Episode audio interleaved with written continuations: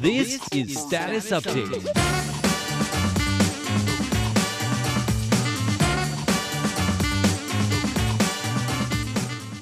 Hello there. You've just tuned into Status Update. I'm Shirley Lin. I'm John Van Trieste. yes, it's this program where we get to your letters, your letters about our programs, what you think about them. We just always want to know how we can do better. But in the meantime, I say we update our status. All right. I hear you have a new hobby, Shirley. Yeah, I, I guess you can call it a new hobby, huh? Well, um, if you've been following us um, in our program, you know that I've always been trying to get into exercising and, you know, get a new a new year resolution. I started something and I failed and I quit and now I'm starting up again and I am starting up again. You never give up. That's the that's the important Oh, thing. thank you. And Okay, well actually, that's you've got me going back to the gym too. I was Yeah? inspired. Re- by- really? Yeah, yeah, yeah. I've been going lately. I don't know if you've noticed. no, but- sorry, uh, I haven't noticed. I mean, you should have flexed your muscles and then I would have seen. no, I'm pretty sure I don't have most of those muscle groups. anyway, but it's a it's a quest to be healthy, and you've inspired it. So okay. you don't give up. That's the important part. Well, well, okay, well, that's a comfort. All right. Well, what I've tried now is actually doing yoga. Now, if you've been following all this time along about exercising and how I actually don't like yoga, Why not? because I think it's very difficult to do all those moves, and it still is. Okay, what happened was that um, someone uh, encouraged my husband to download an app. Um, it's all yoga uh, moves. Um, you know, there's either a 10 minute routine or 20 minute routine or 15 minute routine, and it's like all different levels, I guess. So, so he told me to download the same app, and I so I did, and then I realized that I said, "Honey, it's all yoga." But uh, anyway, I thought, well, why not just give it a try? Do you do the routines together? Like No, he he hasn't started on he the hasn't routine started. actually. Oh, okay. Um, So I got think a leg up. okay, what he did was that he um, he watched the video, and then he decided in his mind that not this is not for me. He gave up. yeah. So, but I at least gave it a try, and um, I still don't find it's easy thing to do. I don't like the moves; they're really hard. But I've been at it for three days in a row. The thing was that um, um, the moves are hard, but only like a couple of minutes, you're already panting, like breathing hard, and it felt. It felt like wow, that's very effective, very quickly. That's how I felt. It's not painful, is it? Because you're not supposed to feel No, pain. no, yeah. Um, you know how I used to go to the gym, Right. and then after a while, I start getting pain. Right, right. But this, I think that since it seems so gentle, you know, it seems so. Surely, for those of you, Shirley has just killed a mosquito, so you're multitasking. Yes, I got distracted. Sorry, but I managed to kill it. Okay, yay. We're not going to be bitten by a mosquito. All right. Um. So where was I? I was saying that um. You know. Um. It just felt effective because I was already breathing hard after a couple of minutes, and and the thing is that I I, I decided to give it a try because I think that it's low impact kind of. In fact, I think zero impact because you're not jumping or anything like that, and it's just on the floor on a mat, and there's still the moves, right? So um, I thought, why not give it a try? Maybe I won't feel any pain. Maybe I can. This will be something that I can really persist on, and so I've been at it for three mornings. And um, even though the third morning I was like in a rush to get to work, and I thought, no, I, I felt like I really want to do it because otherwise I'll feel just like I felt I'm missing something. Okay, You yeah, know, yeah. already it's just only three days. I'm already feeling habit. that urge. Yeah. And so I, I, I so I saw this 10 minute routine. I said, good, I'm going to go for this. And I still find that moves are hard. I, I don't exactly follow everything, you know, the way they do it. I mean, gosh, the the women athlete in there and the male athlete in there are just incredible. They're so flexible. They're like so totally pliable. I mean, I can't even do that. I mean, anyway, so you know, they start and I'll be like, you know, 30 seconds later, then I'll start the routine. So I do half of what they do, but at least I'm doing something. So, you know, I, I don't try too hard, but um, it it's actually been feeling pretty good. Good. Yeah. I, and, and oh, the thing is, the thing is, I'm feeling sore all over. Well, muscle soreness. Good, good, good. So you feel like you're accomplishing something, right? Something's happening. So that keeps me going. So that's why I'm at it. Well, let's see how it goes. well, I got to keep up with something or another. Mm-hmm. I know I really want to do, you know, something that that I'm gonna feel good about and that I can persevere in it. And So that won't hurt you because you said Yeah. the, the the weight training was a bit too much. yeah, the weight training was a little too much. Even though I really liked that, Mm-hmm. I, I did.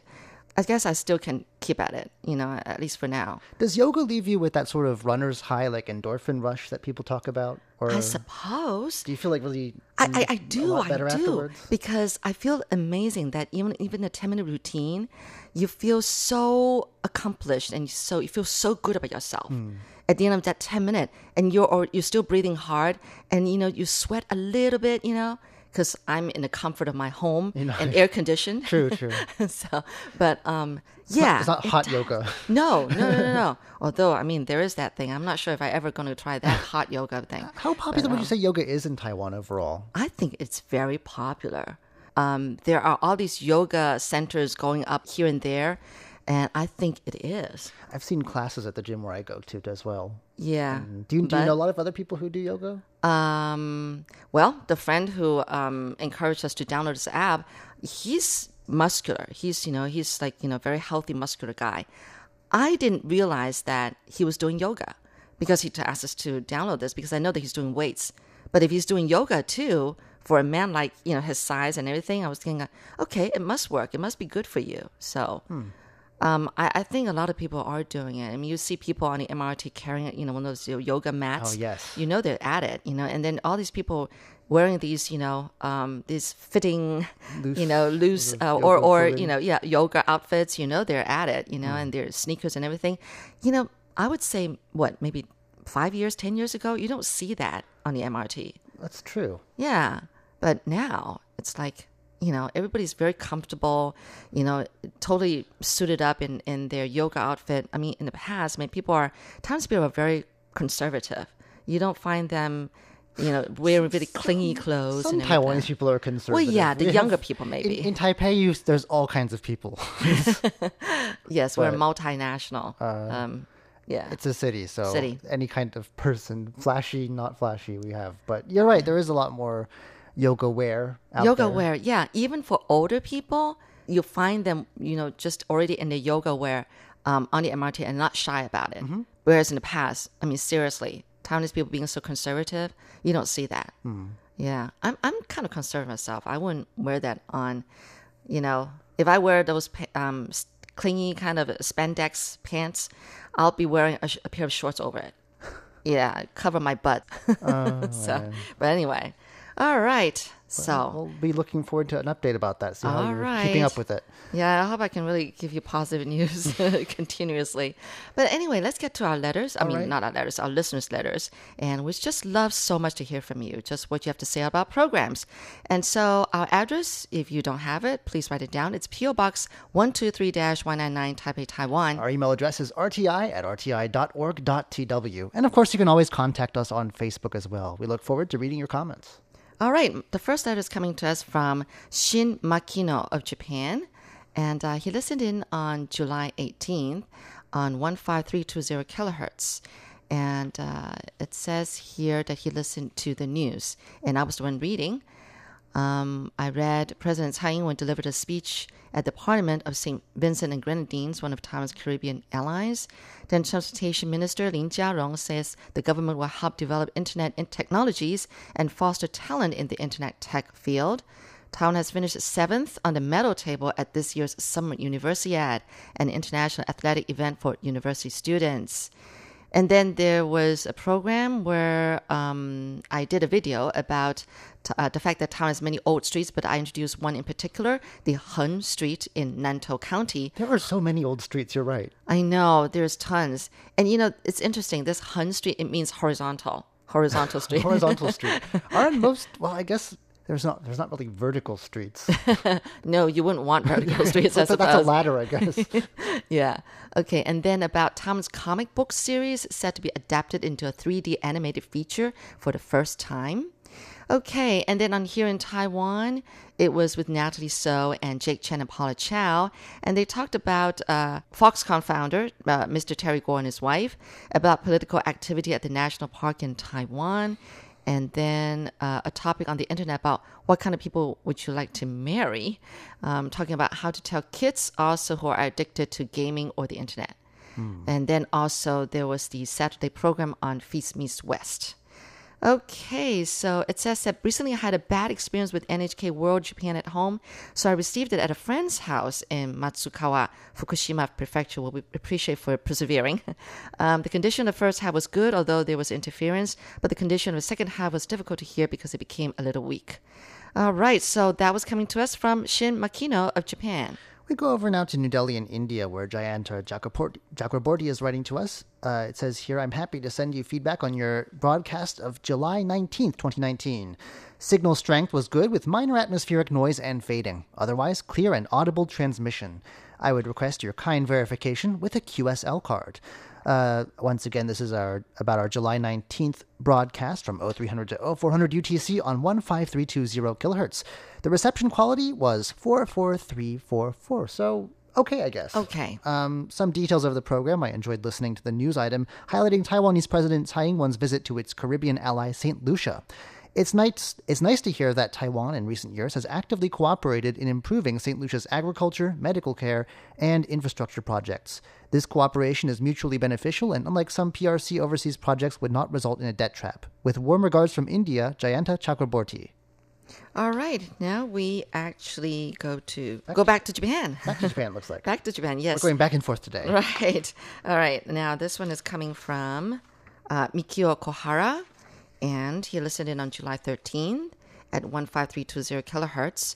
SINPO rating was uh, anywhere between two and twos and fours. And uh, he listened to the news where President Tsai's overseas trip to the Caribbean countries. She said that Taiwan will continue strengthening ties with the United States and that Taiwan's fruit exports increased half by half this year. And about professional baseball team training and survey of young people online, uh, um, serving online. And then Taiwan Insider uh, talk about President Tsai's again to the Caribbean, the uh, new member of the Taipei Zoo, and also uh, how yeah, there's actually a new structure inside the zoo. Also, Time Today by Natalie So talk about the history of Taiwan, about the transitional justice, and she interviewed Maggie Lewis. All right, and it says here this is a monthly report, and the condition was fair to poor for listening. Japanese service at the NHK World Radio was on the same frequency, and there were times when there was considerable um, interference, especially in the second half. It was difficult to hear. All right. Well, I hope it improves um, uh, in the future listening. And it says here, by the way, RTI's Japanese broadcast I visited Osaka, Japan in this month. Yes, I I, I know that Carlson Wong was uh, on that trip. And then um, uh, I had an opportunity to interact with Japanese listeners. I also decided to attend the meeting. I will continue to listen to RTI English service from now on. Well, thank you so very much. That was again Mikio Kohara of Japan. We hope you had a good time. And now we go over to Brazil. This is a special one. Uh, pretty much as one of the farthest places away you can get, I suppose. Mm. And uh, we're being picked up there. Uh, this is coming, a letter coming to us from Anselmo de Paula Camargo, who's writing to us from Brazil. Uh, it says in today's Taiwan Insider, there was an item about the story of the Hong Kong protests. Uh, then an item about Taiwan's giant bikes, who says that the made in China era is over. It also announced in July last year that it would open a new factory in Hungary. There was then, I think this was my show, uh, Taijiang National Park, famous for its waterlogged and salty landscape. Uh, then an item about how 48% of Taiwan's people support the way that Tsai has been leading the country. And, oh, this was the news. And it says also the New York Asian Film Festival kicked off on Friday and lasted until July 14th and it says under remarks, I like Radio Taiwan. The transmission quality is wonderful. That's good to hear. All Yeah. in Brazil. So that comes to us once again from Anselmo de Paulo Camargo. Okay, now we move to India, Bangalore, India. This is coming to us from Mr. Miralda M. And it says, Dear ma'am, sir, I listen to the great programs broadcast by Radio Taiwan International. Um, he used a receiver that's Tecsun PL660 with an antenna that's Sangean ANT60. He listened on July 20th and from 1600 to 1700 UTC on the frequency 6180. SINPO rating was 43334. He listened to Curious John about a wireless military broadcast station that once sent coded message. Also, he listened to Lights Camera Asia, Stroke of Light, and uh, which was about an exhibition in Taiwan. Um, and then Feast Meets West about pandan leaves, uh, um, some recipes and the way to cook them, and desserts. All right, it says best regards and 73. Well, 73 to you too. That was coming to us from Mr. Miralda M. of Bangalore, India. And now we go over to Logansport, Indiana, in the U.S., where Brian Newell is writing to us. It says, Dear RTI, it's been a busy summer so far. I hope that you can keep cool in this micro season of big heat, as introduced by Andrew on Feast Meets West. I hope to write more in the future. And there is a stack of reports here, including one about an episode of In the Spotlight in which you interviewed Peter Dernbach, who is actually my friend as well. I know him. All right. a very good guy who's been in Taiwan for 20 years. And he talked about how Taiwan is a protective environment for innovation. Uh, then there was an episode of Ear to the Ground featuring a Puyuma elder leading men in singing after a week long hunt. An episode of Lights Camera Asia uh, about Hong Kong West Side stories and an online TV show. An episode of Curious John about a school in Jinmen that is a historic site.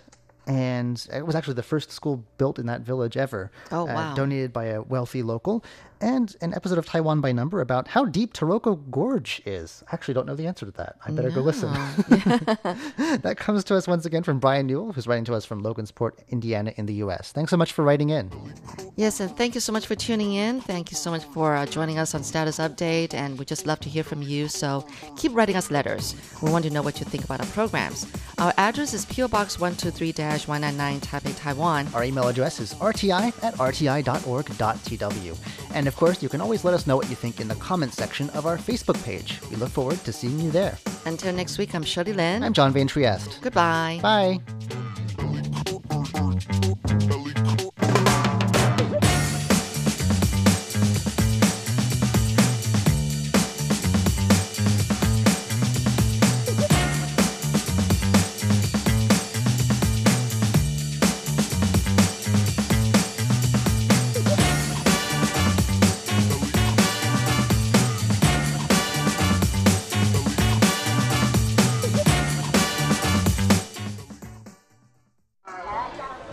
Listen. Are you listening? This is the sound of my country. This is the sound of Taiwan.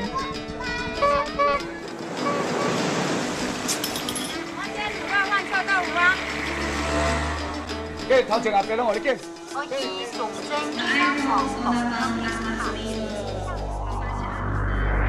Taiwan, a small island with a whole world of sounds.